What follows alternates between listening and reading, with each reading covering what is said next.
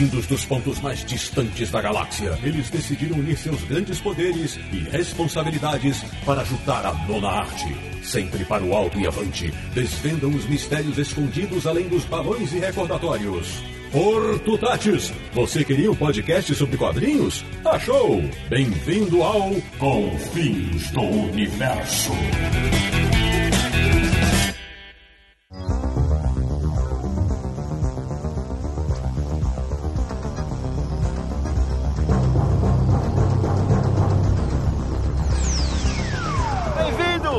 Bem-vinda! Está começando mais uma edição de Confins Universo, o seu podcast favorito de quadrinhos. É o podcast do Universo HQ, o site mais fofinho, charmoso e cheio de trairagens, como vocês descobriram na última edição do Confins Universo da internet brasileira. www.universohq.com. É, mas o programa de hoje é especialíssimo, porque hoje nós vamos mostrar quem vigia os vigilantes. Eu sou o Sidney Guzman e apesar de ter o sobretudo, juro que não saio quebrando cabeças usando uma máscara esquisita como aquele tal de Rorschach. De Petrópolis, no Rio de Janeiro. Ele que jura que é mentira que já fez um cosplay do Dr. Manhattan todo pintado de azul e peladão. Samir Daliato tão poderoso e onipresente quanto o Dr. Manhattan. da República de Piranga em São Paulo, o cara que se identificava com o Coruja só por causa da barriguinha de seu alter ego, Marcelo Naranjo. tão simpático quanto, tão barrigudinho quanto, e eu não posso falar o resto que eu pensei. Segue aí.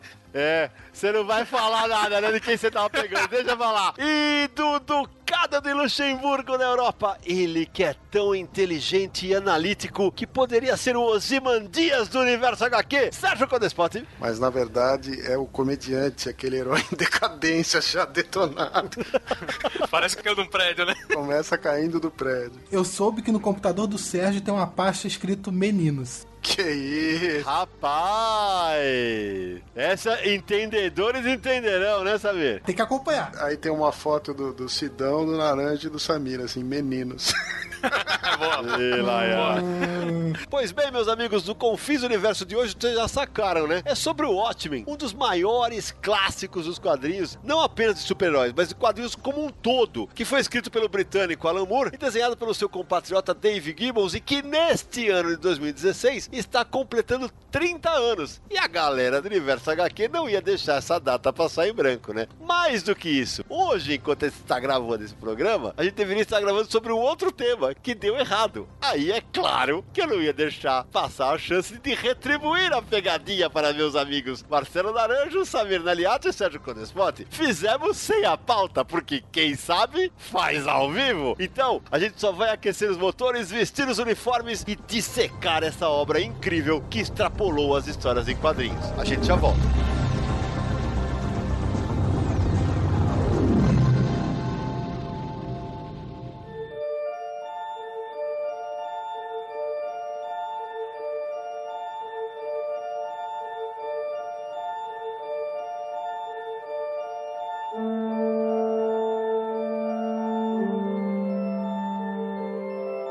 Volta com o Confis Universo especial sobre o Watchmen, mas antes da gente dissecar essa obra classuda dos quadrinhos, tem que dar aquela contextualizada, tanto para os nossos ouvintes mais novos, que de repente estão conhecendo os quadrinhos agora, tem muita gente que ouve o nosso programa que se enquadra nisso, quanto para os veteranos. Sérgio, você que é o mais veterano de todos aqui, dá aquela resumida básica. O que é o Watchmen? Qual é a sinopse de Watchmen? Watchmen se passa numa realidade alternativa, onde o mundo está cada vez mais perto aí de um conflito nuclear, a guerra do Vietnã foi ganha pelos americanos com a participação dos super-heróis, e a história começa com um assassinato de um super-herói. E a investigação desse assassinato começa a reunir heróis que estavam meio afastados, meio aposentados, como por exemplo o Coruja, o Rorschach, o Ozymandias e o Dr. Manhattan. Então essas pessoas começam a tentar E o herói que é assassinado, só pra situar, É né? o comediante. É o comediante, que o Sérgio fez a brincadeira logo na abertura. E faltou um dado importante, né, Sé? É, a história se passa em 1985, né? E nessa realidade alternativa, Estados Unidos e União Soviética estão à beira da guerra nuclear. Nuclear. É importantíssimo isso, né? Essa coisa de 1985, ela é, é um reflexo do que acontecia na Inglaterra daquela época, onde eles viviam constantemente com essa ideia de que ia rolar uma guerra nuclear. Você tinha uma série de eventos acontecendo na Inglaterra, inspirava muito esse medo, esse pânico, né? O auge da Guerra Fria. É, eram os últimos anos da Guerra Fria mesmo, né? Que acontecia no nosso mundo. O pior momento da era Reagan era Thatcher ali, né? Aquela coisa bem complicada.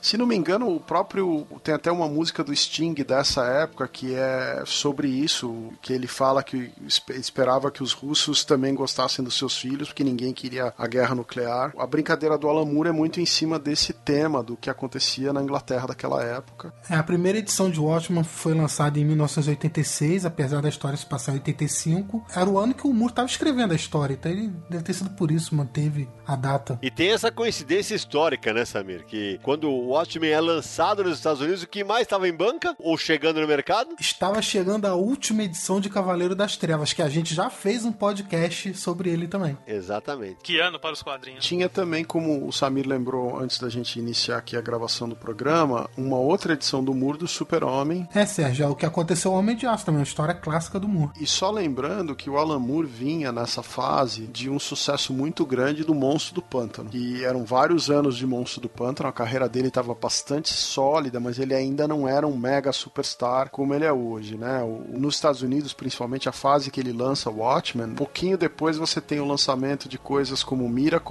você tem o V de Vingança saindo, então a Piada Mortal, né? Essas coisas todas são sequência da obra dele, assim, de lançamentos da obra dele. Então o nome dele já era um nome quente, já era um nome muito forte, mas não é o que é hoje, por exemplo, né? Mas o, o incrível é essa coincidência histórica que o Samir puxou agora há pouco das datas, né? Porque tem aquela brincadeira que o Alan Moore fala que o Frank Miller com o Cavaleiro das Trevas resgatou o gênero super-heróis e ele com o Watchmen assassinou de vez, né? É, ou mais ou menos isso. E elas são lançadas praticamente ao mesmo tempo. Estava acabando o Cavaleiro das Trevas, estava começando o Watchmen nos Estados Unidos. Mas, para ser sincero com você, as duas histórias são de desconstrução dos personagens. E tem um outro lance, né? As duas são lançadas no mercado direto, tá? Essas revistas, elas não chegaram, assim, em banca, porque era um formato especial, era acabamento especial, eram tiragens especiais. Então, esse material todo é, foi distribuído direto para comic shop, né? Não era um material que se achava na banca de jornal. Quem comprava no Brasil as importadas tinha que ir num distribuidor especializado. Você não conseguia encontrar na mesma banca de jornal, você encontrava um Superman, um Homem de Ferro, num, a Siciliano, que era quem distribuía em São Paulo as revistas em banca, não vendia essas coisas. Você tinha que ir num distribuidor importadora. É, mas sabe que isso que você falou é ok. As duas histórias, o Batman, Cavaleiro das Trevas e o Watchmen são duas histórias de desconstrução, só que eu concordo e discordo, porque é o seguinte, né? No Cavaleiro das Trevas, você tem um ícone sendo trabalhado, o Batman. Ele é desconstruído e depois reconstruído. Eu acho que em Watchmen, o que o Moore faz, ele desconstrói o gênero super-herói. Muito mais amplamente do que pegar um personagem apenas, que, no caso o Batman. Concordo, mas se você soma as duas, o impacto das duas obras mais ou menos na mesma época,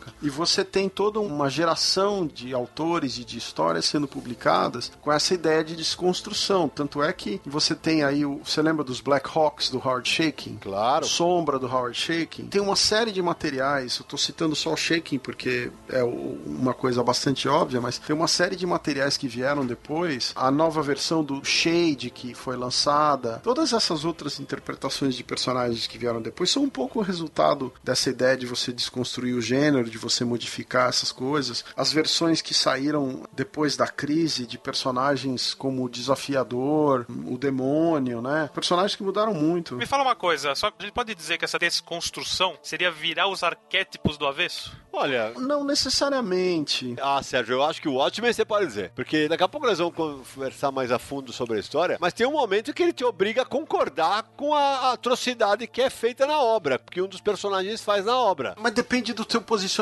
moral. O que eu acho que é desconstrução, Não. se você imaginar a ideia do super-herói básico, é assim: eu sou o herói e você é o vilão. É isso. Tá certo? Nessa desconstrução que é feita, é, em primeiro lugar, é muito difícil identificar quem é herói e quem é vilão. Então, mas esse é o ponto, Sérgio. Em 85, ainda não existia Supremos, Authority. Os heróis de Watchmen, eles são a raiz disso. Ali eu acho que eles estão, o que o Naranjo falou. Isso é tudo decorrência. Eu acho que ali eles estão desconstruindo o arquétipo. É, eles estão mexendo. Apesar do Alan Moore ter feito uma uma proposta original com personagens que já existiam, então tinha esse lance também. Eu ia tocar nisso agora. A gente vai tocar nesse assunto daqui a pouco, mas na história, como ela acabou sendo feita, ele, o Alan Moore coloca que os heróis, entre aspas, né, o que a gente pensaria, tomaria como heróis, as suas decisões tendo causa e efeito. Não é uma coisa tão preta no branco. Eu vou lembrar de uma coisa aqui que é o seguinte: o Moore tinha escrito a história que se chamou Miracle Man nos Estados Unidos, mas chamava Marvel Man quando saiu na Inglaterra. Em 83, se não me engano, 82 e 83, ele já tinha lançado uma parte desse material no qual ele pega um personagem que era uma cópia do Shazam, tá certo? Que é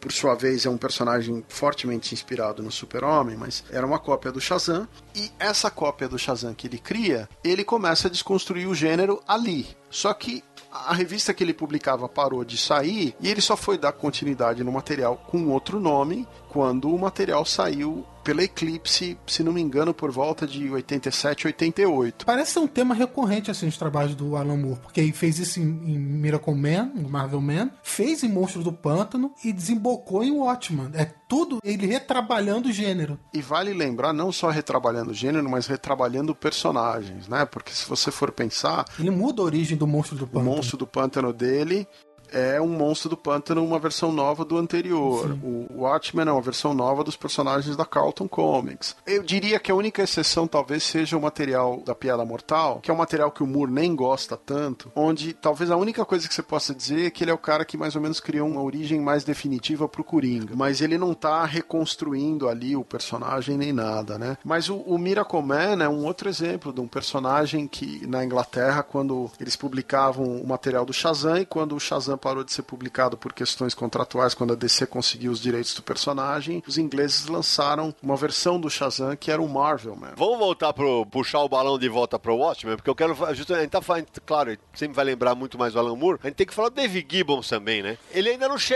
no mercado americano ele não era um grande nome ainda na época, né? Não, ele já tinha feito alguns trabalhos para DC Sim. mesmo, ele já tinha feito. É. Mas o David Gibbons, tanto o David Gibbons quanto o Alan Moore, eles já tinham uma carreira de sucesso na Inglaterra. Exatamente. É aí... na, na 2000 AD, nas revistas desse gênero. É, e eles fazem parte daquela primeira onda de invasão dos autores britânicos nos Estados Unidos, né? Que vieram também outros, é, Neil Gaiman e tal. É o Brian Bolland. É. Eles eram muito 2000 AD, né? Que é uma revista é, semanal, né, Sério?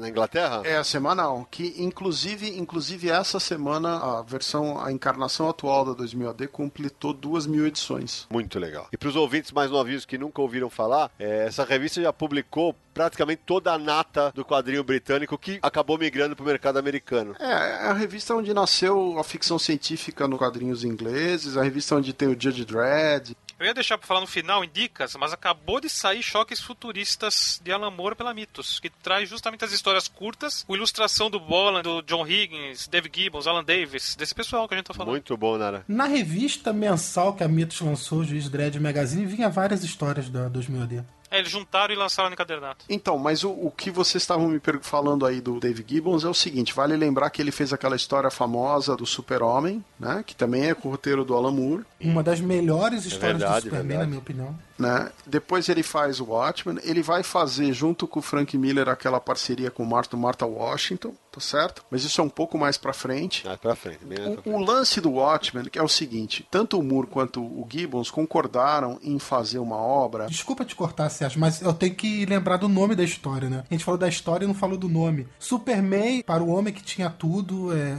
isso. Que se chama a história que o Alan Moore fez, que eu comentei há pouco, que pra mim é uma das melhores do personagem. Junto com o Gibbons, isso mesmo. É, então, mas o lance do que é impressionante nesse material é o seguinte: tanto o Moore quanto o Gibbons eles estavam interessados em, digamos, explorar até os limites do que você pode fazer com a narrativa de quadrinhos, com o material. Então, o Moore escrevia roteiros onde às vezes o roteiro de uma edição tinha 120 páginas. Não quer dizer que o Gibbons tinha que seguir cada minúcia que estava ali, mas aquele material podia ser aproveitado. E o Gibbons acabou aproveitando a maior parte do material. Então, a história começa começa já na capa. A capa é o primeiro quadrinho da história em cada edição. Cada quadro é super trabalhado, super pensado, raciocinado. A história, ela é todas as edições, se você pegar a página, ela é montada numa grade de nove quadros. Então, tudo isso cria um ritmo para a história. Então, o que é impressionante no trabalho do Gibbons é o trabalho de narrativa, é o trabalho de continuidade que ele dá. É um absurdo. É. É um show de narrativa. É uma aula. Sim. Dos dois, né?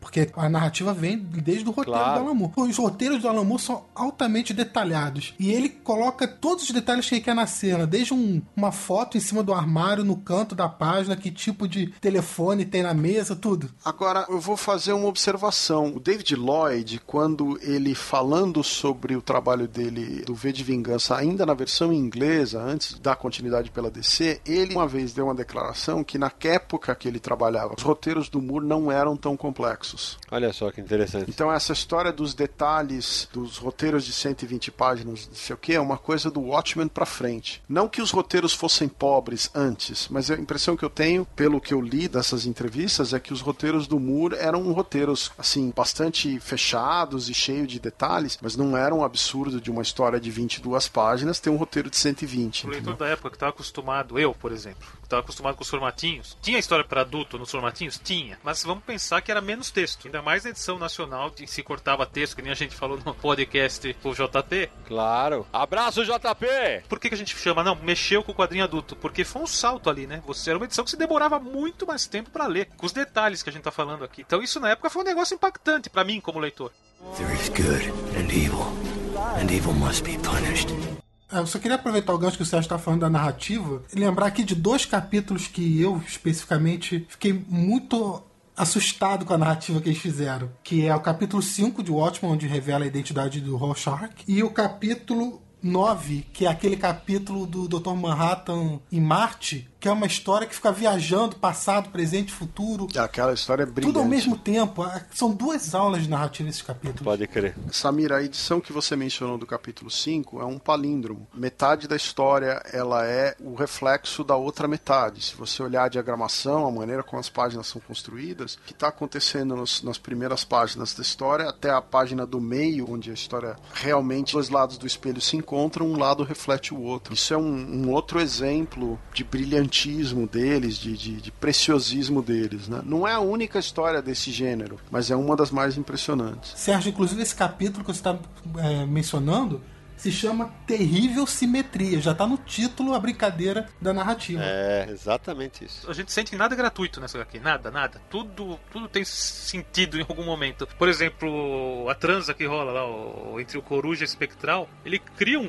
clima interessantíssimo para aquilo acontecer, né? É, é, palpável como esses caras são bons de narrativa. Uh, tudo isso acontece, acontece em função do Dr. Manhattan, né? Aquela coisa dele ser um cara meio distante, com aquela personalidade quase alienígena. Cada personagem é uma história completa, né? É, dá pra ficar horas falando disso aqui. Isso que eu ia falar, Naranjo. Curioso é justamente isso. O momento em que o Watchmen é publicado nos Estados Unidos e o momento em que chega no Brasil, eu vou te falar a minha experiência como leitor na época. Quando começou a chegar na banca, eu falei: Ah, mas eu nem conheço bem, eu não conheço esses heróis aí, velho. Comprei a minissérie e fui pegando depois. Que eu comecei a ler quando eu tava na 4. Aí só que eu li na sequência. Aí ferrou, né? Porque na hora que você falou, uau! É, acho que aqui vale dar contextualizada para os nossos ouvintes. O Watchmen acontece depois de Crise nas Infinitas Terras. E acontece depois que a DC Comics havia comprado os personagens da Carlton Comics, é isso, Sérgio? A, a Carlton estava falindo na década de 80, então em 83 eles vendem os super-heróis para DC. A editora funcionou até 85, 86, mas já não tinha mais os personagens dos super-heróis. A DC usa os personagens da Carlton durante a crise e depois usa no material do Watchmen. Exatamente. Se alguém leu Crise e não leu Watchmen, quem é quem que aparece na crise? O comediante de Watchmen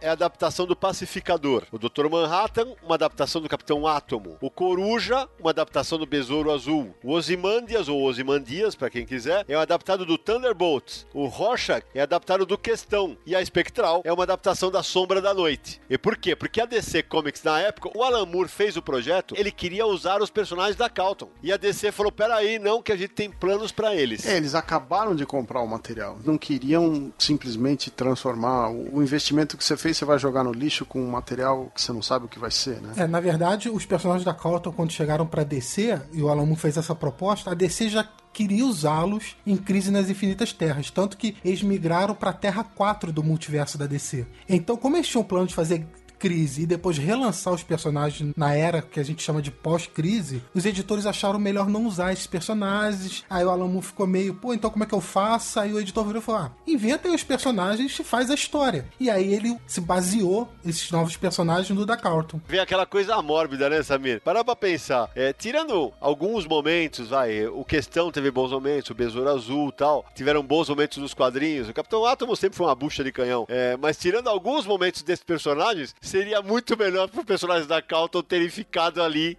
na mão do Alan Moore, porque eles iam ser eternos como esses personagens de Watchmen ficaram. Pois é, migrando para um. Mas a gente podia até ter usado, porque se fosse seria uma história alternativa, Sim. enfim. A males que vem para o bem, é, né? Do jeito que ficou, ficou bom demais. Precisa lembrar que assim, o Watchmen acabou se tornando um dos principais motivos da briga entre a, o Alan Moore e a DC e um dos motivos também pelo qual ele acabou aos poucos desistindo de trabalhar com todas essas coisas de quadrinho, e personagem. Não para de reimprimir, né, Sérgio? Não para. É, o problema todo do material é que assim, é um material muito rentável, vendeu muito, deu muito dinheiro. É uma das primeiras edições da DC encadernada assim que não tinha fim. E com isso a DC nunca devolveu, os- como o acordo exigia, devolveu os direitos para os autores, porque na época que o Watchmen saía, lançavam-se as edições encadernadas, tinha uma tiragem, quando essa tiragem acabava, normalmente não tinha um volume de pedidos que justificasse você reimprimir o material. Então o material ia para gaveta. E era isso que eles imaginavam que ia acontecer com o Watchmen. Então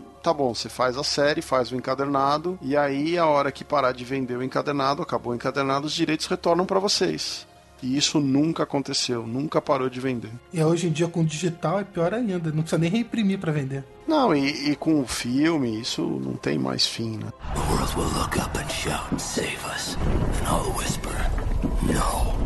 A obra Watchmen faz 30 anos de publicação neste ano de 2016, né? Porque chegou nos Estados Unidos em 86. Agora, Sé, desde o começo lá fora já foi um sucesso? Na verdade, assim, já era um sucesso, porque o Alan Moore já era um, um grande autor, principalmente você imaginar que essa série estava sendo distribuída só nas comic shops. Então, o leitor que comprava nas comic shops já era um grande leitor de Alan Moore e tal, então já tinha uma procura muito grande. Mesmo no Brasil, quem comprava as importadas era uma briga de foice para você pegar uma edição do Watchmen importada aqui naquela época, tá? E acontecia o seguinte: o problema é que a edição atrasava. Então, alguns números de Watchmen atrasaram dois, três meses para sair. Também teve isso que impactou venda, né? Porque você tá vindo no número 1, número 2, número 3, de repente no número 8 tem um pulo de dois, três meses para você comprar a edição seguinte. E quem vinha comprando as mensais, né? Esses atrasos muito longos numa minissérie não eram tão comuns naquela época. Então isso também atrapalhou bastante venda, né? É verdade. Mas vendia bem. Não, eu queria perguntar para você falou como você leu o Watchmen pela primeira vez. Eu queria saber também do Naranja, do Sérgio. Eu, o meu contato com o Watchmen na primeira vez é o seguinte: eu já estava comprando material importado numa distribuidora importada e um dia tinha uma fila, né? Você tinha, pegava uma senha, chegava lá, tinha uma fila. Você, as revistas eram por ordem da fila, né? Ainda não tinha, tinha algumas pessoas tinham já assinatura, eu ainda não tinha assinatura. Então, de repente tem lá o Watchmen, né? Tava no número, acho que 10 ou 11. Então eu falei, puta, já me fudi, já perdi, né, nove edições do Alan Moore e a quantidade de revista que tinha já não tinha para me atender. Então eu tenho uma ou outra edição picada original dessas daquela época, do fim da série, e depois a Abril lançou, então eu comecei a ler o material na íntegra pela edição da Abril e aí acabei comprando o encadernado americano quando saiu, né? Então, mas eu já conheci o material um pouco no original ali, já tinha um, né, falando, nossa, né, o material novo do Alan Moore, coisa linda, Dave Gibbons, John Higgins fazendo as cores, era um negócio, né? É, eu fui pela Abril. E você, Nara? Mesma coisa com o Cavaleiro das Trevas. A menos que tenha saído algum anúncio nas revistas, foi na base do Oi, o que, que é isso aqui na banca? Que é como eu comprava quase tudo. Você não, né, Samir? Porque você não tinha nem nascido ainda. É uma brincadeira. Nem tanto assim, né? Já tinha nascido. O Watchmen foi lançado no Brasil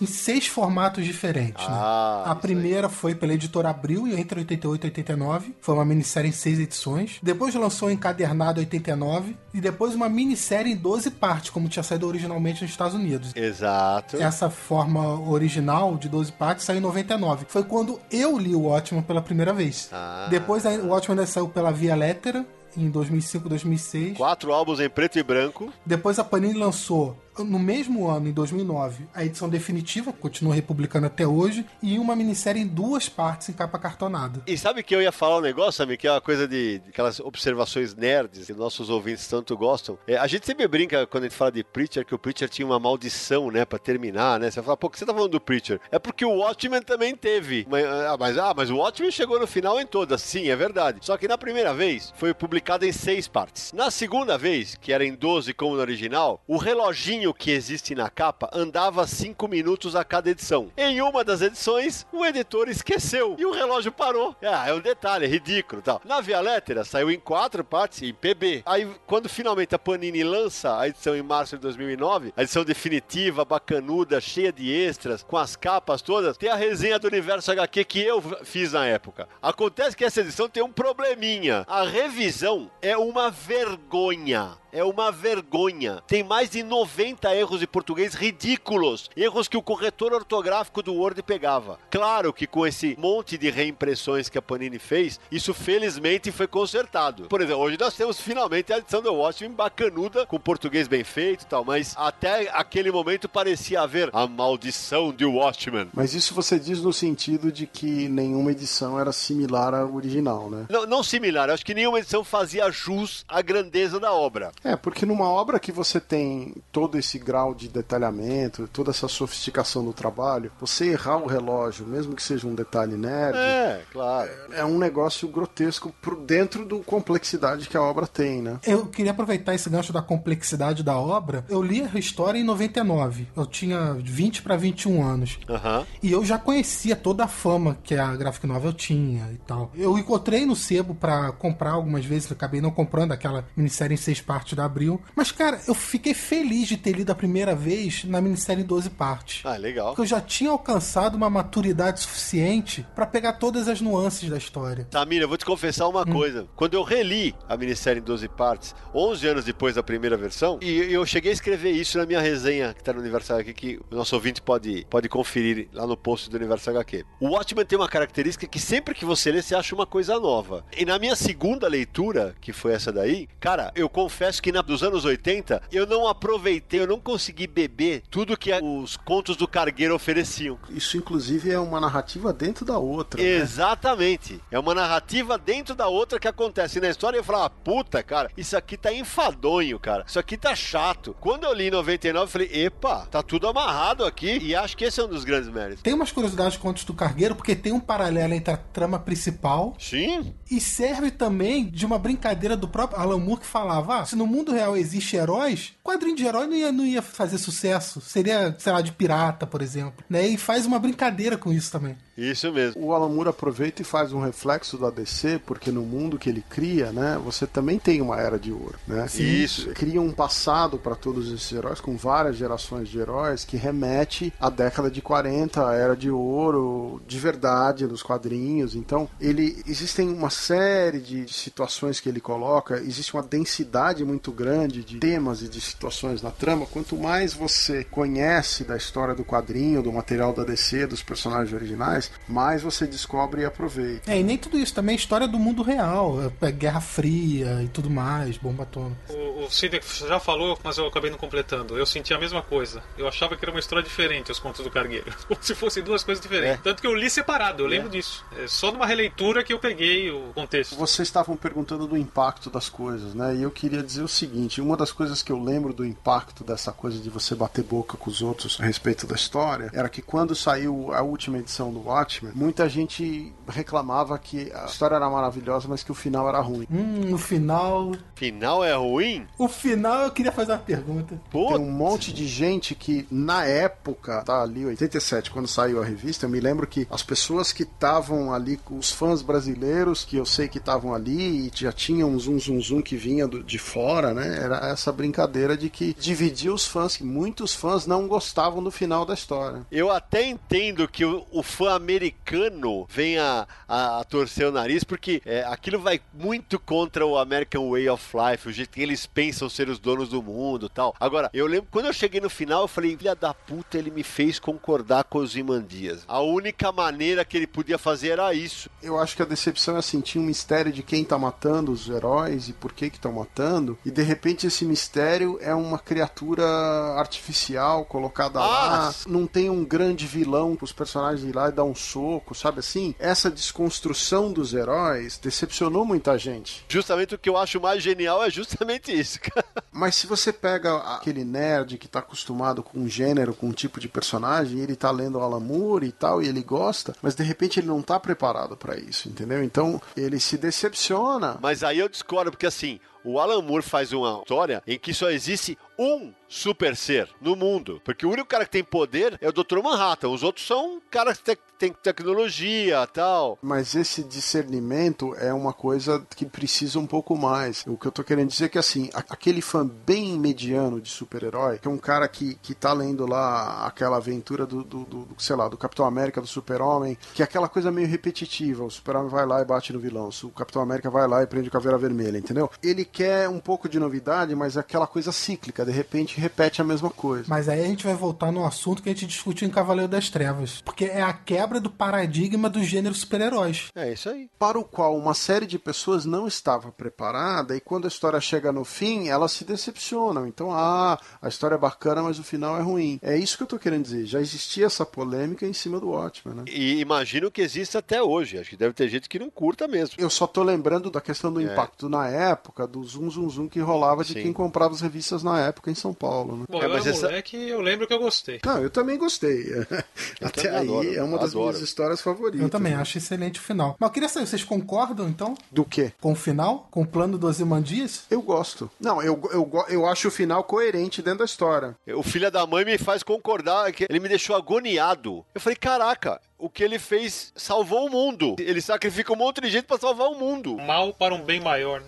É, cara, é cruel demais, velho. Você entende, mas você fica com aquele gosto amargo na boca, né? É, no- só pra contextualizar, no final o- os Imandias criam um ser modificado geneticamente, enfim, seja lá o que for, e joga no meio de Nova York matando milhares de pessoas. E aí o mundo pensa que é uma invasão alienígena e eles deixam as diferenças de lado pra se unir contra uma ameaça em comum. Então, pra você, Cisne, o plano dele deu Ah, certo. deu certo. Ele impede a Terceira Guerra Mundial. Ele impede uma guerra nuclear, na verdade. Naranja e Sérgio concordam? Eu concordo que dentro da história que ele está contando, dentro do contexto que ele está contando, tudo isso faz muito sentido. Agora, as implicações morais ali do fim, principalmente com o que acontece com o Rorschach, é uma coisa que me incomoda um pouco dentro do gênero, né? É, isso aí. E incomoda às vezes outras pessoas também dentro do gênero. Mas enfim, eu não acho o material ruim, eu não acho o final ruim. Eu gosto do final, eu gosto da história. Gosto bastante, inclusive. E Naranjo, pra você, funciona o plano do Ozymandias? Ah, funciona. Enxerga outro final pra HQ. Incomoda, mas funciona. Porque eu eu tenho uma opinião de que a curto prazo o plano do Ozymandias funciona, mas a médio e longo não. Não, por causa do diário do Rorschach. Não, não é encontrado, né? É sim, ele manda o diário pra aquele jornal. Opa, se é. Ah, é, é, fica na fila do jornal, é verdade. Vai parar na mão daquele fulano que aparentemente tem um QI baixo Que é o bobão. e que encontra um jornal e precisa publicar alguma coisa no, no- o diário e precisa publicar alguma coisa no jornal. Sabe o que é, cara ouvinte? É que o- o podcast de hoje que você tá ouvindo não era pra ser esse. Aí, eu não reli. Então, a quem sabe faz ao vivo. Vamos falando aí, vamos relembrando.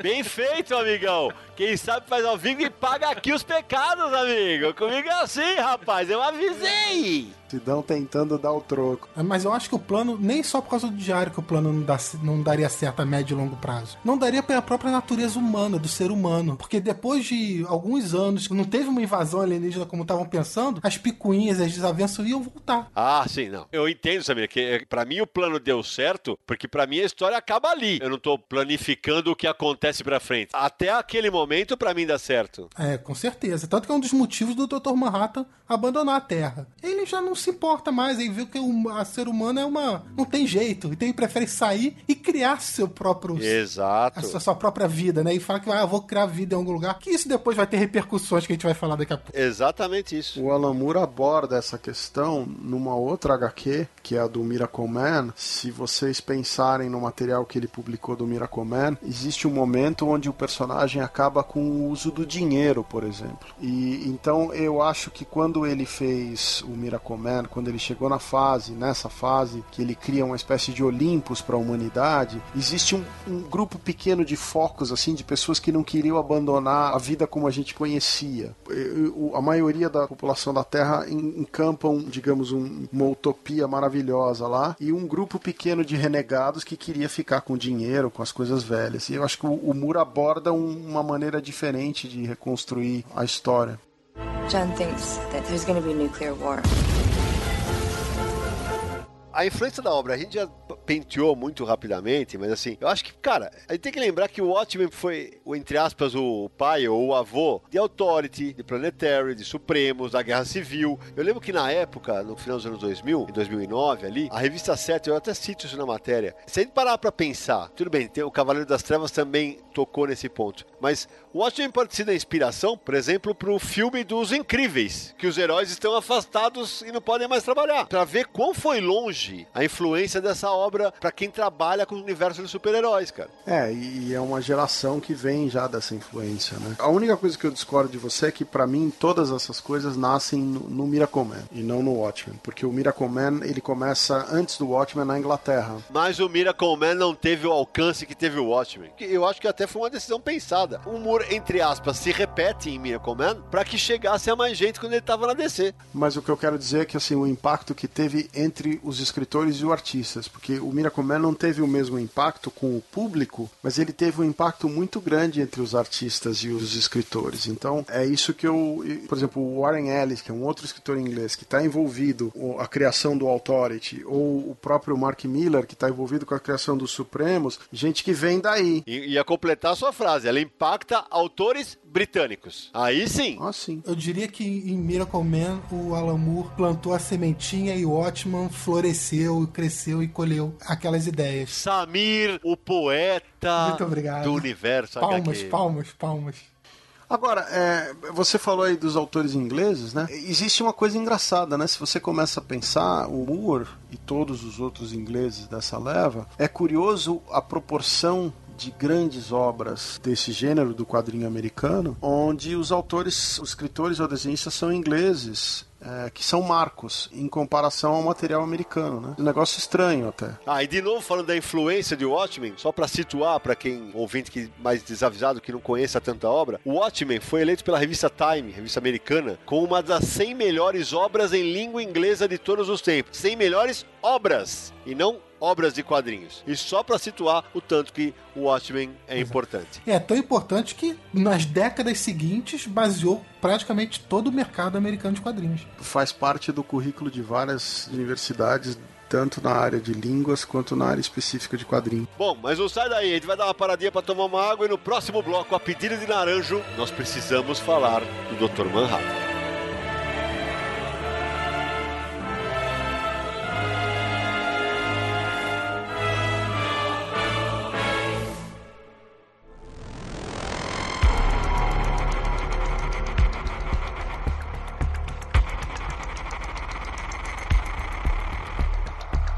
Confis Universo de volta. Marcelo Naranjo, fala que eu te escuto. Ah, Doutor Manhattan. Eu não lembro exatamente do final do HQ, mas ele é onipresente, certo? Ele está em mais de um lugar ao mesmo tempo. O que eu queria que vocês me lembrassem, ele deixou Ozymandias ir até o fim do plano sem se envolver por interesse próprio ou foi enganado? Eu não, não lembro direito isso.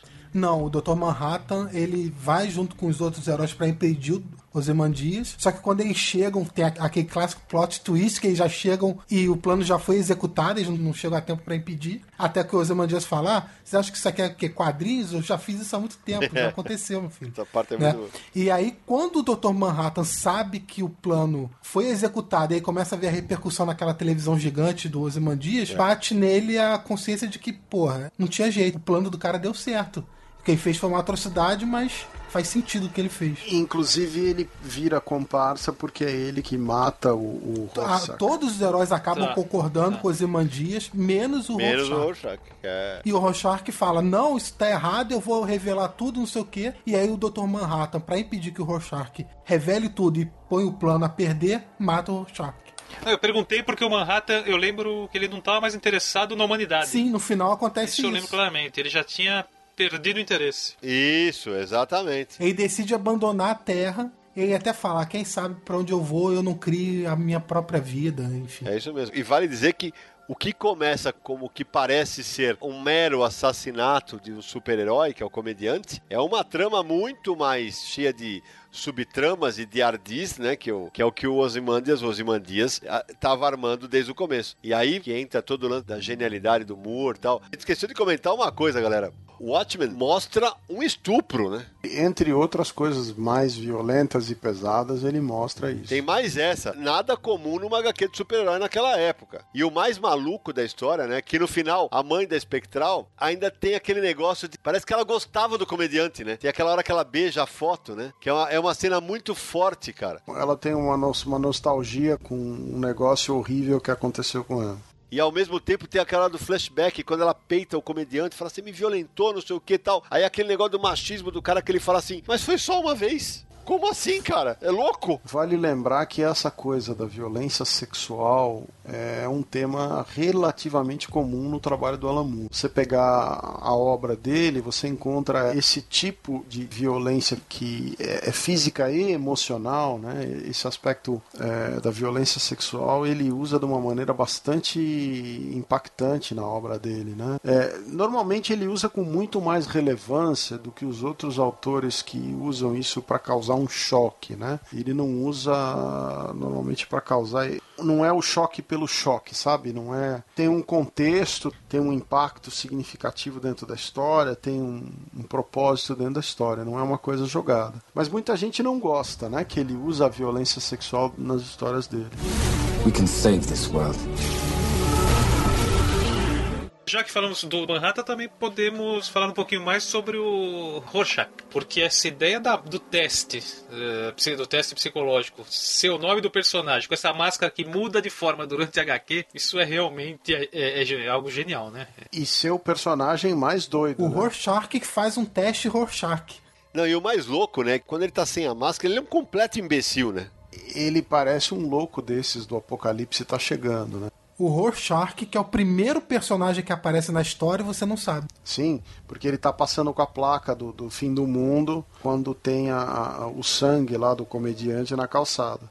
Exatamente. Agora, Sé, a gente já abordou isso en passant e tal, mas acho que vale a gente aprofundar mais um pouquinho aqui o lance de Watchmen ser a causa da cisão entre o Moore e a DC. Então, é, porque assim, veja bem, o, o Moore era um cara que sempre tinha essa questão dele, dele querer um pouco do controle, do direito do, do material dele, dos personagens dele e tal. Exato, existia o acordo. E ele tinha um acordo com a DC, né? É, A DC fez, eh, digamos, ela não rompeu o acordo, digamos, de uma maneira óbvia. Eles usaram um subterfúgio, né? Quer dizer, o contrato dizia que enquanto a edição tivesse eh, no catálogo, os direitos eram da DC.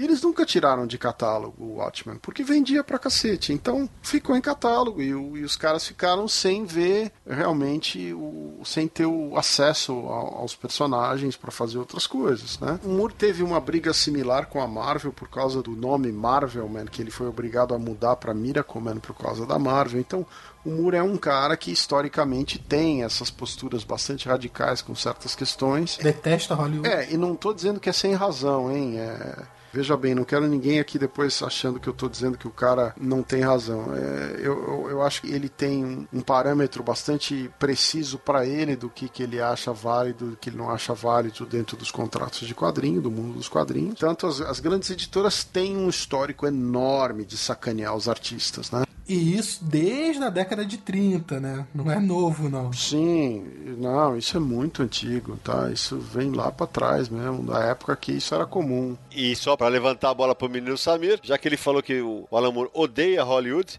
a gente pode até falar justamente por isso, porque ele abriu mão dos direitos da adaptação cinematográfica, do desenho animado em stop motion, de tudo, né, Samir? Sim, ele hoje em dia ele não quer receber mais nenhum dinheiro de Hollywood, dos filmes que são feitos. Ele não quer nem os créditos. Nem dos quadrinhos. Quando a DC lançou o antes de Watchman, o Alamo falou: ah, pô, faz, mas não quero um centavo disso aí não, dá tudo pro Dave Gibbons e acabou.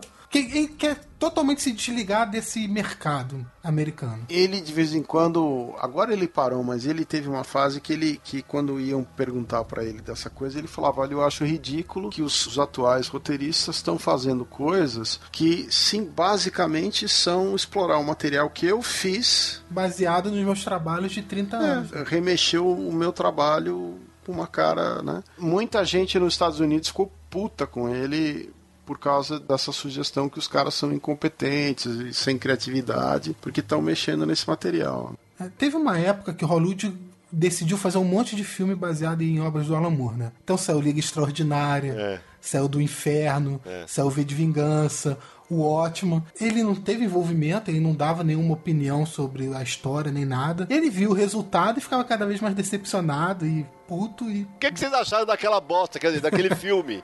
Eu não acho bosta. Nossa, eu acho uma porcaria, velho. É, vou na do Samir. Eu não acho tão ruim. Eu só acho que é impossível passar uma HQ de tal complexidade pra tela em duas horas, duas horas e meia. Impossível. Ele fez uma HQ linear com uma trama mais simples. É isso. É, não passou. Pra mim é isso. não Sim. Tanto que existe uma versão estendida do filme, não, não chegou a ser lançado no Brasil, mas dá pra comprar aí na Amazon americana, dá pra comprar. Paga dólar, mas enfim, né? Mas dá pra comprar. Aliás, deixa eu corrigir. Acho que não seja uma bosta. Acho que é um filme ok. Eu, eu só posso dizer uma coisa. É um filme que eu vi uma vez na vida. Não verei mais. Eu já vi mais de uma vez, Eu mas sabe não. qual é o meu problema com o filme? Eu acho que a estilização que o Snyder coloca nos filmes dele não casa com o Watchman. Quem? Zack Snyder. Ah, tá.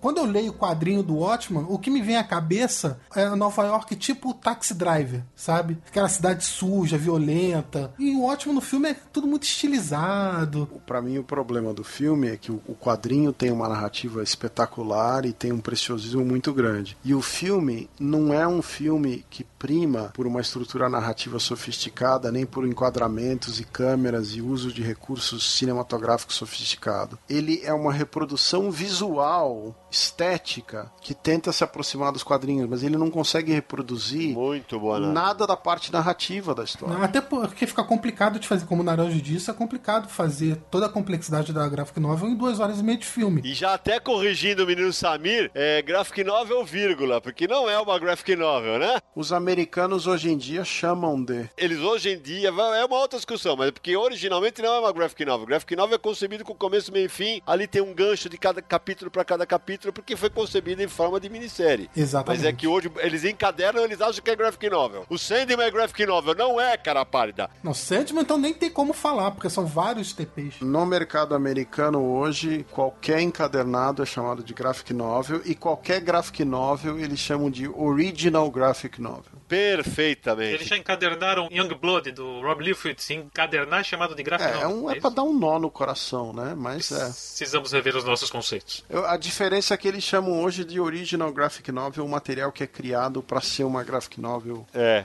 tradicional, É isso aí. né? Além do longa-metragem, né? Teve o motion comic, né? Vocês lembram que saiu isso? Acho que saiu aqui no mercado, saiu direto em DVD, não foi isso? DVD, eu tenho DVD. É, eles pegaram basicamente as páginas desenhadas pelo Dave Gibbons e animaram eh, os desenhos dele. E uma mesma pessoa dublou todos os personagens. Era um homem e quando tinha que dublar, a espectral fazia a voz fininha. Samir, se tiver que escolher o filme ou essa animação, eu escolho a animação, você quer saber? viu? Cara, eu vou falar que eu escolheria a animação. Só acho que podia ter. É porque a proposta seria mesmo um cara dublando tudo. Mas se tivesse dublado vários dubladores para os personagens diferentes, ficaria melhor. Mas eu prefiro, eh, até por- pela nostalgia de ser os desenhos. Mas só pra ilustrar, é mais um dos produtos que o Alan Moore abriu mão dos direitos autorais. E teve também a animação do Cargueiro Negro. Verdade! Que Opa! também foi lançado no Brasil em DVD. Bem lembrado. Na versão de cinema de Watchmen, eles não incluíram a animação dentro do filme, mas naquela versão estendida que existe pra vender nos Estados Unidos, que Warner, por favor, lança essa versão estendida no Brasil, né? É, eles incluíram a animação dentro do filme. The world will look up and shout, Save us. And I'll whisper, No. Tem muita gente que defende a ideia de que o Watchmen deveria ser adaptado como uma minissérie pela HBO. Olha que eu acho que seria bacana, viu? Formato Netflix, sabe? Faria lá uma minissérie em 12 partes, cada episódio, uma edição, e então isso se encaixaria melhor, que é verdade. A- aliás, a HBO chegou a. Não sei como é que tá o andamento disso hoje, mas algum tempo atrás a HBO chegou a considerar essa opção. É, mas é muito caro, sabe? É um material muito caro pra você fazer. Tem muito efeito especial. Tem... Mas veja, a HBO tá produzindo Game of Thrones, cara. É caro. Verdade, verdade. Desculpa, mas o resultado de Game of Thrones é difícil de imaginar que Watchmen é um material que vai atrair o mesmo público que atrai Game of Thrones. Tudo bem, mas o que eu tô querendo dizer é: Game of Thrones é uma série de múltiplos episódios e múltiplas temporadas. O ótimo seria uma temporada de 12 episódios e acabou.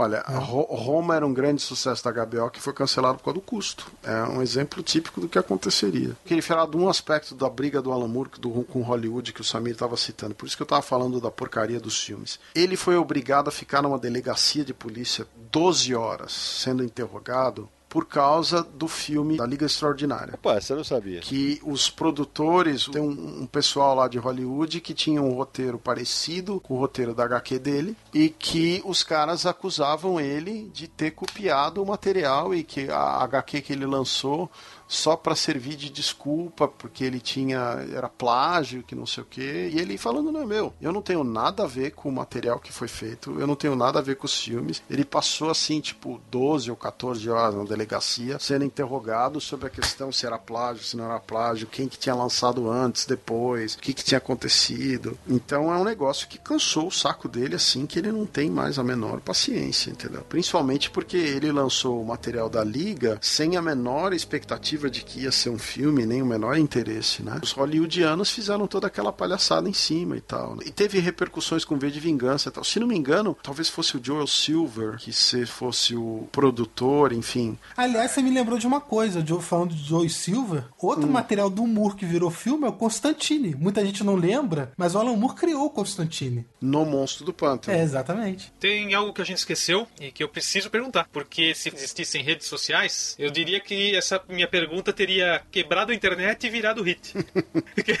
Quem vigia os vigilantes? Era o bordão da série, né? Who Watches the Watchmen? Era o bordão da propaganda da série. É verdade. Isso é uma citação antiga que se atribui a vários autores diferentes. É difícil de, inclusive, de localizar qual que é a origem exata. E é um bordão que ficou famoso porque Tem tudo a ver com a série, né? tem tudo a ver com a série, né? Completamente. Que é justamente esse o ponto. Quando começa, o comediante tem toda aquela pegada mais. É, é- é mostrado que ele, ele participou da, da guerra do Vietnã, né? E essa frase se encaixa totalmente com o desfecho da história. Porque quem vigia o vigilante, se alguém decide tomar pra si a responsabilidade de guiar os outros, Completamente. Quem é que vai chegar pra esse cara e falar: Ó, tu tá no caminho certo, você tá no caminho errado, isso você pode fazer, isso você não pode. Quando alguém toma o poder todo pra si, como que ele vai saber o que, que ele pode ou não fazer? Ele perde essa noção. E é- se encaixa no, no ato final dos Imandias e toda a briga que dá com os outros heróis, né? Você vê que essa questão que você está levantando aí, depois foi abordada por outros autores já inspirados nesse material, em outras coisas clássicas. né? O Authority é um exemplo disso. A primeira e a segunda temporada são exemplos disso feito por outros autores, na verdade. O Authority e o Ultimates, os dois abordam as mesmas questões. É, no Ultimates no Brasil Supremos, pra quem não lembrar. É, os Supremos, isso. A gente esqueceu de falar uma coisa do filme que eu queria saber a opinião de vocês. Se eu lembrar, A mudança no final.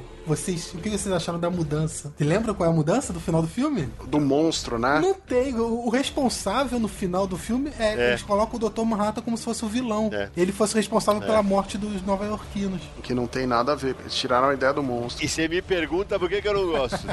É, aí realmente errado. Nem isso me incomodou no filme. O que me incomodou foi o que eu já falei. As duas adaptações do Moore que são melhores sucedidas, que seriam o V e o Watchmen, cada um tem a sua opinião dos filmes, mas enfim, são as que são mais aceitas popularmente, eles desvirtuaram radicalmente alguns dos conceitos importantes, que é o que o Samir falou. Numa delas, o Dr. Manhattan é o vilão, e na outra, o personagem deixa de ser anarquista. É por isso que o Moore deve estar com piolho na barba, coitado. É, ele não tem mais saco para essas coisas, né? Hollywood tem uma outra visão. Tava relendo agora aqui, só pra não deixar escapar essa informação, é, eu tava relendo a resenha que eu fiz é, na época do Watchmen, e tem uma informação interessante, né? Que é a primeira e a última página da número 1 e da número 12 do Watchmen são imagens espelhadas uma da outra. Os enquadramentos são opostos. É mais uma das aquelas coisas, é um palíndromo, né? Que foi pensado tanto pelo Moore quanto pelo próprio David Gibbons. Termina com sangue em cima do Smile. Sim, aí tem o ketchup do sanduíche do cara que cai na camiseta. Que aliás o Smile é outra coisa que eu não conhecia e que o Moore popularizou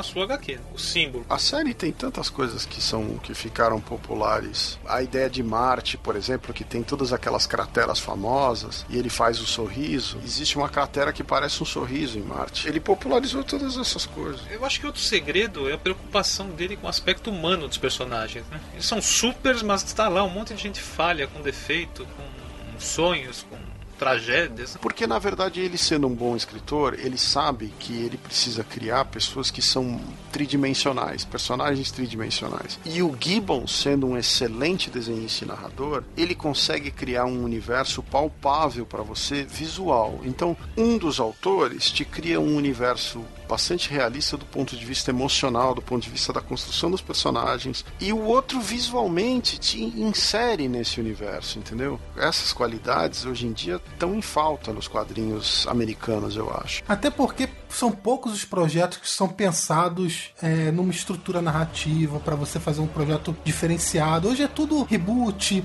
zero numeração, vamos publicar mês que vem no seu. Mas porque você não tem tantos autores com essa qualidade, né? Eu, eu concordo que hoje em dia falta gente de, desse calibre. O Frank Quitely é um, um dos caras que teria calibre para fazer uma obra parecida hoje. Darwin Cook, já falecido, seria outro. Então deixa eu lembrar uma coisa que já que você mencionou Frank Quitely, porque ele desenhou a edição do Multiversity que faz referência ao Ótimo. Ele desenhou o capítulo da Terra 4. Não é o Pax Americana? Pax Americana, só que aí ele e o Grant Morrison usam os personagens da Carlton e não do Ótimo. Bem lembrado. E se não me engano, o Darwin Cook também desenhou um desses Before Watchmen, né? Então, agora, até para pegar um gancho, um termo que se tornou famoso na internet brasileira nas últimas semanas, desculpem o transtorno, mas precisamos falar de antes de Watchmen.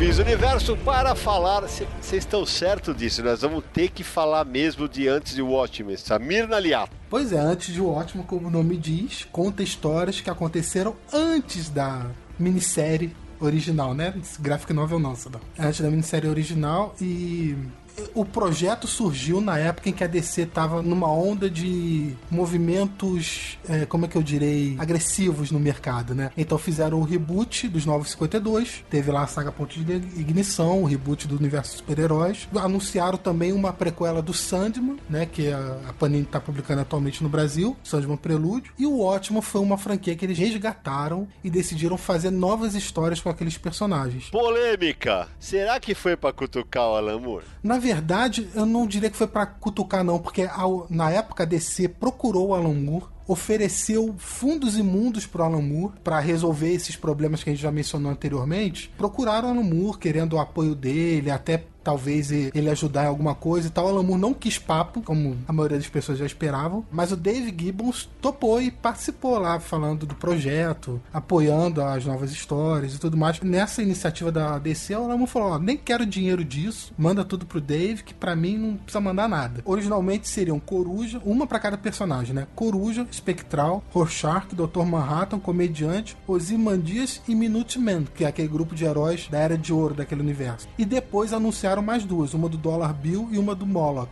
E no Brasil, a Panini, quando publicou, em vez de publicar como minissérie, juntou tudo em encadernados específicos de cada personagem. Agora, Samir, você falou dos Minutemen. Não rolou uma história que depois do sucesso de Watchmen, logo em seguida, a DC não queria fazer um material ou humor, isso eu já não lembro mais, baseado no- na ideia dos Minutemen? Esse não é um projeto antigo da DC? Tá falando da década de 80? É, entre 80 e 90, né? Na época, quando o Watchmen foi publicado originalmente, 86, quando terminou a publicação das 12 partes, a DC já queria fazer um Watchmen 2. Tinha planos pra fazer isso e tudo mais. É verdade. Que seria o Minuteman, na verdade, não seria? Uma das ideias seria é, focado nos Minutemen. Eles queriam que o Alan Moore fizesse essas histórias, mas se o Alan Moore não topasse, eles iam fazer com outra pessoa. Mas aí acabou todas as brigas e confusões, o projeto foi cancelado e voltou agora, recentemente, com essas minisséries. Nessas horas eu vou, te dizer que eu me lembro muito de uma frase assim, que o Gaiman falava ah, sobre continuar o Sandman. Ele falou uma vez: uma história boa tem começo, meio e fim. É, para mim, o Watchmen é uma história espetacular e ela tem começo, meio e fim. É, fazer essa prequela pra mim foi um grande erro. E olha, tem grandes autores envolvidos nas histórias, hein? Teve grandes nomes envolvidos nas histórias. E ó, pra mim só tem uma história que é mais ou menos. Ó, eu acho que o grande erro deles é diluir a força que tem o Watchmen, misturando esses personagens com as séries tradicionais da DC como estão fazendo agora. Vocês tiveram o saco pra ler as oito minisséries? Eu li as oito minisséries quando saiu. Eu também li. A gente não falou dos autores, né, que fizeram, porque a DC, ela não pegou qualquer autor. Eles pegaram nomes de respeito no mercado. Então, por exemplo, a minissérie do Minuteman foi pelo Darwin Cook, que faleceu recentemente, felizmente, né? Ele fez essa minissérie, que é uma boa história, não achei ruim não. Da Spectral, foi o Darwin Cook que escreveu e a Amanda Conner que desenhou. Comediante, escrito pelo Brian Azarello e desenhado pelo J.G. Jones. Pra mim, uma imensa porcaria. essa Do. Coruja, Michael Straczynski. Com desenhos do Andy e Joey Kubert. O último trabalho do Joey Kubert. Não, não é a mais fraca. Pra mim, a, mais fraca vai, vai chegar. Vai, Samir. Na essa, o Coruja também é bem fraquinha. É a mais fraca. Então vamos lá. Ozymandias, escrito pelo Len Wayne e arte do Jai Lee. Que é o ruim, mas é ruim de doer essa dos Imandias. É uma porcaria. Do Jay Lee é muito bonita, mas a história pode ser que seja muito ruim, né, cara? A arte é ótima. O do Rorschach foi escrita pelo Azarello e desenhada pelo Lee Bermejo. Do Dr. Manhattan, que pra mim, junto com o do Minuteman, talvez é a melhor, foi escrita pelo Straczynski também e desenhados pelo Adam Hughes. Arte belíssima. As outras duas minisséries que sobraram, que foram anunciadas depois, foram o Moloch, pelo Straczynski também, desenhado pelo Eduardo Rios. Essa, pra mim, é o ponto mais baixo. Acho muito ruim, velho. É, mostra o Moloch trabalhando pro Ozymandias mesmo sem saber, né? É, Como ele pega o câncer e tudo mais. E o Dollar Bill, que foi escrito pelo Len Wayne, desenhado pelo Steve Woods. Uma coisa que ele esqueceu de falar: o editor de Watchmen foi o Len Wayne. E ele escreveu dois das prequelas. Verdade. E, e se você tiver curiosidade de saber um pouquinho mais sobre cada uma dessas histórias, as oito foram resenhadas no universo aqui pelo Audacy Júnior. Elas vão estar relacionadas aqui. Eu vou dar as notas pra vocês, tá? Vou dar um spoilerzinho. Coruja, nota 2. Espectral, nota 3. Ó, Rorschach, nota 2. Dr. Manhattan, nota 4. Comediante, nota 2. Ozymandias, 1,5. Dollar Bill e Moloch, 1. E Minuteman, 3. Ou seja, E aí vem o meu comentário que é o seguinte: você tendo em vista o sucesso e a qualidade que é o Watchmen, você lançar uma série de graphic novels com equipes boas e tal, e você não conseguir nenhuma dessas graphic novels se tornar, ou dessas séries, se tornar uma obra de impacto, de qualidade, de não sei o que, é um sinal de um fracasso, é, entendeu? Pra mim também, porque você pega uma obra que é magnânima É, e transforma oito minisséries, nenhuma delas ultrapassa o limite do esquecível. Posso fazer uma confissão? Então confessa. Andrei, ele vai fazer uma confissão, bota aquela vinheta da Globo.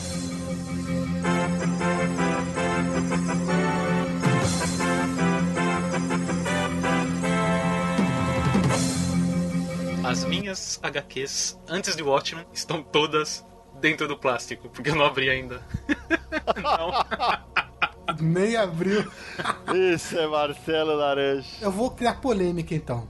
Porque pra mim, na minha opinião, publicar uma prequela, uma continuação, pra mim não vai interferir em nada na obra original. Vai ser ruim, foda-se, esqueço aquilo, deixo de lado, continuo apreciando. É o mesmo caso de Cavaleiro das Trevas, que já lançaram três continuações. É caça-níquel. Mas é a diluição da marca, né? É, Mas é pra isso mesmo, é um caça-níquel. Você vê, a, a DC, no caso do Antes de Watchmen, saíram minisséries ruins e tudo mais, chamaram autores conceituados, tentaram fazer alguma coisa de qualidade, mas tem obras que você não tem a necessidade de mexer nela. Mas, cara, é uma empresa, quer ganhar mais dinheiro, então tá na deles E eu, como leitor, tô na minha de querer ignorar. Até pela raiva que a maioria dos leitores sente quando ouve uma história dessa, os veteranos, ela vai vender, porque o cara vai lá e compra. Ah, e depois também tem o público que não conhece o material, que vai comprar porque gostou do desenhista, não sabe o que é e vai comprar, entendeu? E a gente tem que lembrar que essas editoras, elas são realmente gigantescas e o propósito delas é fazer dinheiro, ganhar dinheiro. Existe uma preocupação de ganhar dinheiro e fazer renda muito superior à qualidade do produto que está sendo lançado tanto na Marvel quanto na DC. Isso, né?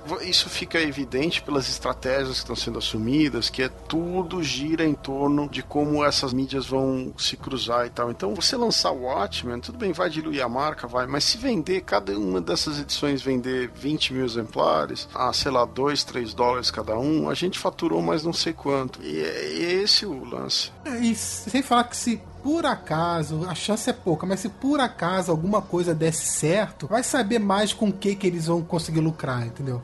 Foi uma tentativa, não deu certo, beleza, parou. Ah, e assim, e polêmica ou não, gerou mídia pra cacete, gerou resenha em tudo que é lugar, gerou notícia em todo lugar. A DC tinha uma frase que eles falavam muito na época, eu não vou lembrar exatamente como é que era a frase, mas era o tipo, não vamos ter medo de fazer nada. A gente teve a ideia de alguma coisa, vamos botar em prática, vamos ver no que isso vai dar. Antes de o ótimo saiu nessa época. E já que eles não têm medo de fazer nada, né, Samir? Eles aproveitaram e meteram o Watchmen onde? Levantei e você corta. Oh, a gente vai coçar a mão agora. Jesus. Bom, já que a gente falou de continuações, o Watchmen está mais uma vez aí à tona com o Rebirth da DC Comics, o renascimento, né? Porque o que a DC decidiu fazer, é, eu não sei aqui, algum de vocês já leu o Rebirth? Não, eu li. Não, mas a edição começou a nova fase, escrita pelo Geoff Jones. Com o festival de spoiler que rolou na internet, mas é claro que eu já sei que rolou, né? E basicamente, que eles- pessoal, atenção que isso é spoiler, porque não saiu no Brasil ainda, mas é, o que a DC decidiu fazer é o seguinte, mais uma vez, decidiu fazer uma reformulação em seu universo de super-heróis. Novidade, nunca foi feito pela primeira vez a televisão brasileira, né, Naranja? Eles não chegaram a fazer um reboot, eles não zeraram a cronologia de novo. Mas eles fizeram, a partir desse ponto chamado Rebirth, eles fizeram uma nova iniciativa editorial para contar histórias que se aproximassem mais às versões clássicas dos personagens, o legado da DC, enfim. Deus é pai. E uma ideia que eles trouxeram é que esse universo atual da DC Comics, que começou nos 952, seria, teoricamente, uma ação do Dr. Manhattan. Lembrem-se, no final da história original, o que, que o Dr. Manhattan fala para os? Ah, cansei daqui, humano é muito complicado, vou me isolar no espaço. Quem saiba, eu não decida criar vida. Um experimento de uma nova vida. E o que se especula é que esse experimento do Dr. Manhattan é o novo universo DC. É, é, então, mas é isso quando eu falo de diluição da marca, é justamente isso que eu tô falando, né? Você pegar os personagens de uma obra que vendeu tanto, que é clássica, que tem uma interpretação canônica, para que você vai fazer isso com esses personagens, entendeu? A única menção que tem no especial DC Universe Rebirth é o smile do, do, do comediante que o Batman encontra na Batcaverna, o relógio do pai do Dr. Manhattan em Marte, que está sendo reconstruído, e existe um personagem nas histórias do Superman chamado Dr. Oz, que se especula que seria o Ozymandias. Mas isso tudo vão ser histórias que a DC vai com o tempo contar exatamente o que está acontecendo. Mal vejo a hora de sair aqui no Brasil. eu vou falar uma coisa, independente da ideia, que a ideia é uma ideia de jirico, para mim é o passo mais corajoso que a DC deu em décadas. É um passo ousado. Desculpa, eu acho mais corajoso eles lançarem a linha Young Animal que eles estão fazendo agora do que lançar esse negócio que eles estão misturando aí. Não tem nada de corajoso lançar Young Animal. Lógico que tem. Não. Quando eles estão mexendo com o ótimo, eles já estão mexendo com um negócio que é um sucesso. E eles podem transformar um sucesso num fracasso. Por isso que é o passo mais corajoso. Porque eles estão colocando. Olha só, não tô falando de qualidade, tá? Eu tô falando da iniciativa. Colocar o Watchman dentro do universo DC é uma coisa que beira a loucura. Eu não vejo coragem nenhuma nisso, assim, sabe? É, eu, eu acho assim, se você vai lançar uma linha inteira de revistas voltadas para um público que você quer capturar novo, que você está tentando trazer versões diferentes de personagens e uma série de coisas, então, mas eu, o que eu tô querendo dizer assim, eu não tô dizendo que essa é uma iniciativa inédita, tô querendo dizer que essa é uma iniciativa corajosa. Você vai ter que, de novo, tentar captar leitores com um material que é diferente, novo e tal. Eu acho isso mais corajoso do que você pegar um material canônico, inserir no meio do seu universo e falar, olha como tá original agora. Mas a DC fez isso várias vezes. Desenvolva, menino Samir. Acho que vocês não estão entendendo o que eu quis dizer com corajoso. Quis dizer de algo. Ousada. Não é que seja algo assim que tenha um impacto no mercado como propostas novas. Eu tô falando corajoso no sentido de mexer numa coisa que é clássica e você diluir no universo tradicional de super-heróis, onde as duas coisas não se encaixam teoricamente. É, é corajoso de ser uma coisa muito arriscada e meio sem sentido até. Ousado. No fim das contas não é, porque é o que você falou. O Watchmen vai ser sempre o Watchmen, tá certo? E se essa iniciativa de misturar com os personagens não der certo, foi rejeitada pros leitores, daqui um ano não vai ter mais e ninguém vai lembrar. E o Watchmen vai continuar sendo... Mas que risco que eles estão correndo? Nenhum. Qual é o risco que eles estão correndo? Enquanto você lançar as revistas novas no mercado, você tem um risco, são publicações novas. Mas eu não tô falando de risco, cara. É dinheiro pra cacete ali investido, entendeu? Você colocar o Dr. Manhattan é, ligado dentro do universo da DC tradicional, o custo é muito menor, o risco é muito menor, e se der errado, a DC perde muito menos. Eu não tô falando de risco. Eu entendi, você tá falando da ousadia, da coragem de inserir os personagens clássicos, tirar do cânone e colocar dentro do outro universo. Mas eu tô querendo dizer que eu não acho essa iniciativa corajosa de nenhum aspecto. Não representa um risco, não representa uma perda, não representa nada. Porque, de novo, como foi com o Antes Watchmen, vai vender. Sidão, qual foi sua reação quando você soube do Watchmen dentro do universo DC? Eu fiz, ah não, puta que pariu. Se você fosse editor, você faria? Agora você pegou no meu calcanhar, né? Se eu sou o editor do negócio, o cara vai tentar. Você tem esse ovo aqui que você não vai usar no seu omelete? Você tem que usar. Agora, como eu faria, aí o papo é outro. Eu acho assim, dentro do- da posição editorial da DC, você pega, vamos pegar duas linhas, tá? Você tem uma linha que é, vamos pegar esse material do Watchmen, vamos inserir dentro do contexto do universo DC, e tem uma outra linha que é, vamos lançar personagens novos, séries novas, procurar um público novo. Patrulha do Destino é novo? Não é, mas a versão. Como o Shade também não é novo. A tentativa de transformar Shade numa personagem feminina e fazer um negócio diferente. A DC tem uma história rica em relançar personagens novos. A Vertigo é um exemplo disso. Desde a Era de Prata, não é nenhuma novidade. Mas o que eu quero dizer é que, assim, é uma tentativa de trazer um leitor mais novo. Eles têm que competir com a Marvel, que tem uma estratégia talvez um pouco mais coerente de, de conseguir o leitor mais novo. Um exemplo disso é a revista lá do Moon Boy, lá da Moon Girl. Trouxe o público de 10, 12 anos para ler super-herói, tá certo? Então a DC tem que seguir um caminho similar, porque ela tem que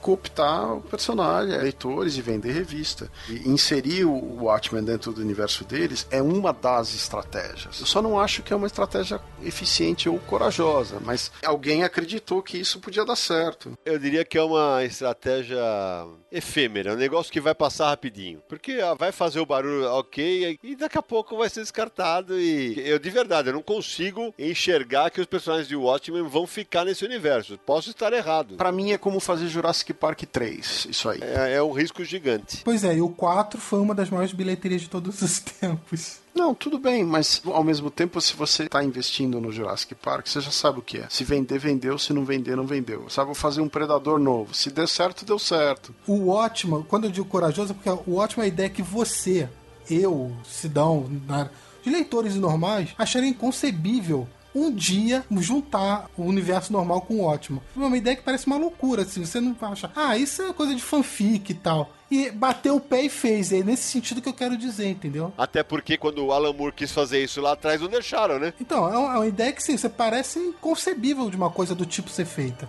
É nesse sentido que eu quis fazer. Não, beleza, tudo bem. Nesse sentido, beleza, mas é, no sentido comercial da palavra, eu não vejo. Tanto que a DC tá dois meses liderando as vendas. Bom, galera, então não sai daí. No próximo bloco, a parte que nossos ouvintes mais gostam: as indicações de leitura da galera do Universo HQ.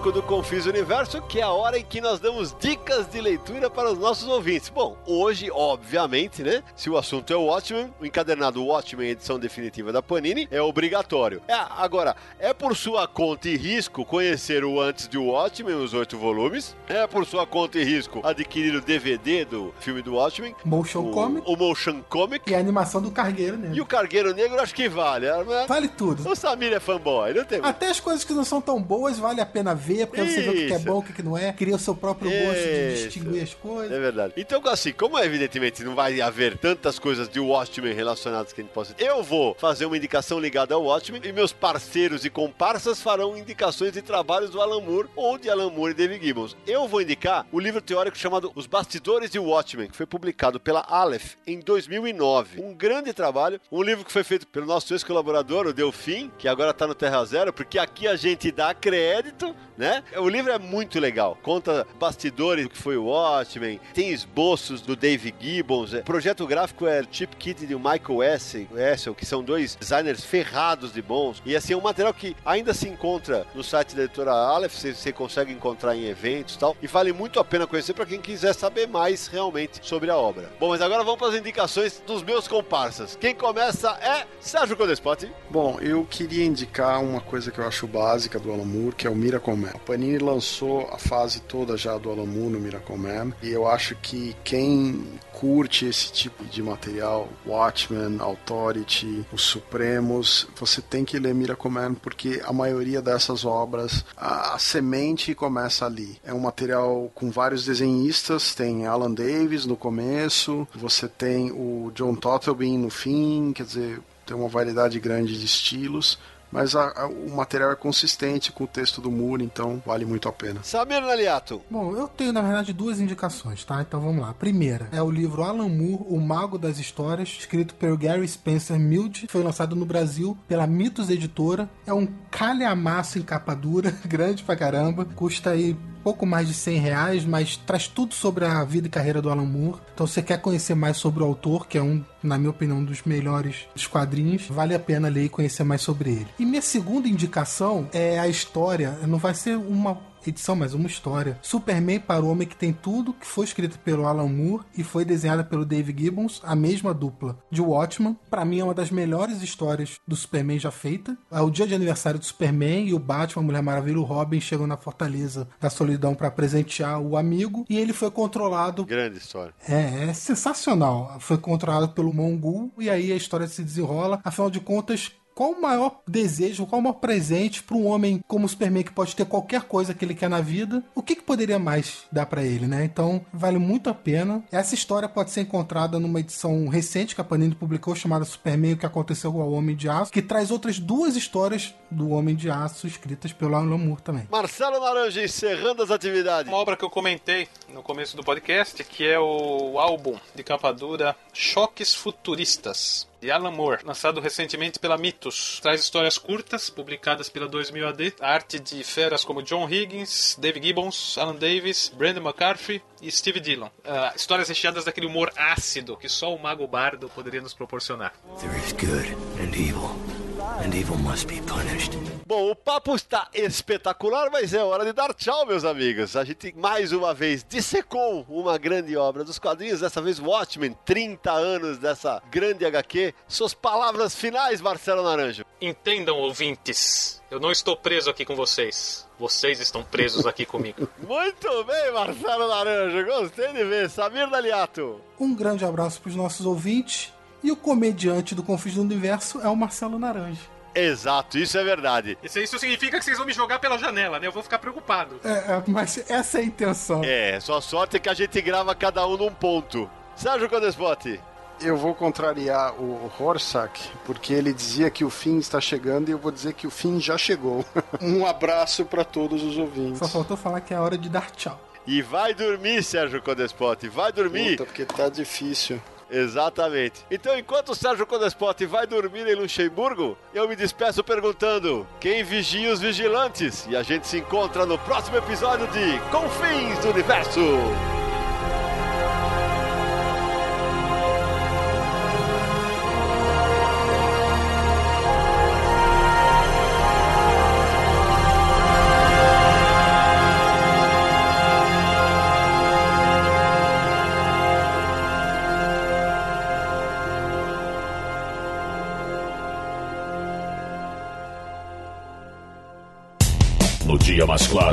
Noite mais densa, você está deixando a nossa presença. Faça uma boa viagem de volta, mas não fique disperso. Nos encontraremos no próximo episódio de Confins do Universo.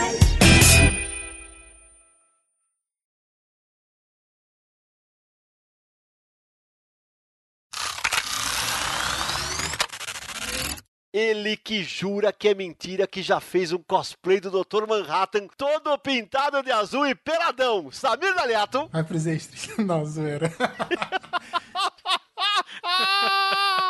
Meu pintinho amarelinho. Já, já, já sei o que eu vou falar, já sei o que eu vou falar. A piada normal é outra obra que a gente pode discutir um bom tempo. A piada normal, a piada, piada normal, normal. é o novo extra de Samir isso? Daliato. Falou, a Eu piada falei? normal. Não, então peraí.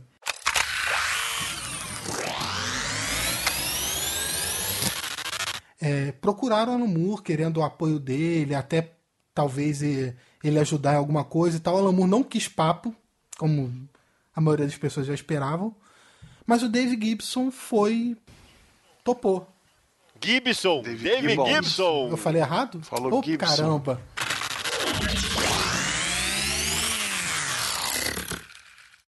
Este podcast foi editado por Radiofobia, podcast e multimídia.